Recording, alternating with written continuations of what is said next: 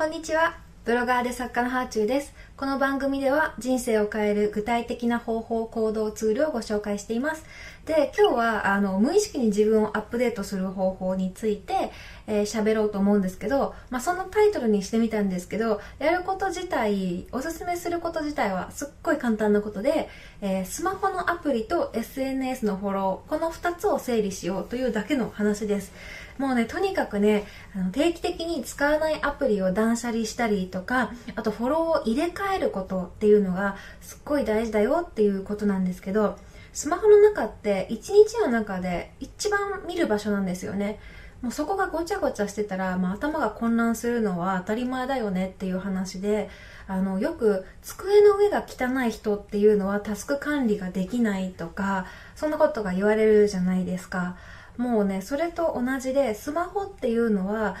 もう一日の中で多分一番見る場所なんですよね。だからもうそこがごちゃごちゃだったら頭混乱するの当たり前だよねみたいな感じで私は定期的にもうそろそろだなと思ったら使ってないアプリを削除するようにしてます。でねあるんですよたまに。あやっぱ使うなっていうことが。であ削除してやっぱり使うなって思ったものに関しては再インストールすればいいだけの話なんですけどあのそのタイミングでねまたインストールし直せばいいと思います。なんかいつか使うかもって思いながらいつまでも使わないアプリをあのスマホの上に置いとくよりはもう定期的にあのこうやってなんだろう一回削除して入れ直すっていうことをやったらいいというふうに思いますね。であの SNS のフォローも定期的に更新します。で SNS ってね特にもう距離がすごく近いからかなり影響を受けやすいんですよね。下手したら現実の友達よりも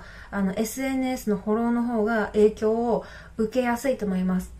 なんか最近 iPhone だと私 iPhone ユーザーなんですけどスクリーンを見てる時間が、まあ、頼んでもないのにパッて出てくるんですよ。それでなんか私のスクリーンタイムって1日平均10時間ぐらいなんですね。まあ、それがどれぐらい多いのかあるいは少ないのかなんか平均に比べてどうなのかっていうことは自分はよく分かってないんですけどでもまあ10時間って睡眠時間よりも長いぐらいででその中にはねもちろんなんかスマホで調べてたりとか映画見てたりとかあとメールチェックしたりとかしてる時間も全部含まれててもう今ってね何でもスマホで完結するからもういろんな時間が含まれてると思うんですけどその中で SNS を見てる時間もかなり長いと思います。だからねこう無意識に摂取しちゃうからこそそこに意識的にたまに手を入れなきゃいけないっていうのはすごく大事かなと思っていて、まあ、言われなくてもやってる人も多いと思いますけど改めて今日ちょっと喋ってみようかなというふうに思いました。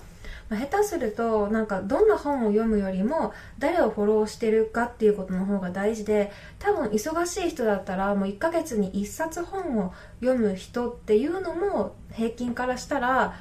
あそんなに本読んでるんだって言われるぐらいですよね。でも SNS はずっと見てると。だからもう誰をフォローしているかイコール自分の思想行動になってくると思うんですよね。友達と実際に会う時間って忙しい大人だったら多分1週間に数回も会えば多い方で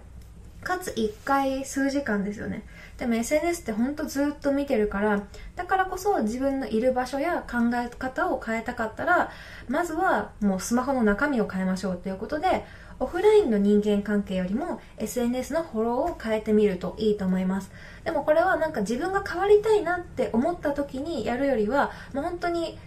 定期的にこうリズムを持ってやることが大事なんだと思いますね。そういうふうに強制アップデートしていくことで自分を前に進ませるという感じです、まあ、人間関係もね気づいたらアップデートしてるじゃないですか。小学生の時の友達と今なんか毎日会ってる人ってなかなかいないと思うんですけどそんな感じでねあの SNS でこうダラダラつながっているよりは一回整理しちゃってでまたつながったらつながり直すみたいな感じでいいと思うんですけどね。もちろんなんかフォローを外したりとかして向こうがあのなんか、まあ、恨みまでは思わないけどちょっと寂しく思われちゃいそうだったりとかすると今はミュートって言って相手にバレないように相手の発言を見ないようにする機能とかも充実してるのでそういうものをうまく使ってでなんか人間関係断捨離して自分分の目に入ってくる情報をちゃんと精査整理することが大事かなというふうに思います。私の場合は結構雑誌とかで面白いアプリとか面白い人見つけたらフォローするようにしてたりとかあとタイムラインで人気投稿を見てそこから新しい人をフォローしたりとかしますね。そうやって環境を意識的に変えることでこう目の中に入ってくる情報が変わってで気づいたら思考や行動が変わってるっていうことが起こるのかなと思っています。というわけで今日は無意識に自分をアップデートする方法を話しました、えアプリの断捨離とか SNS のフォローの見直しぜひこの YouTube を見た後やってみてください。ではではまた。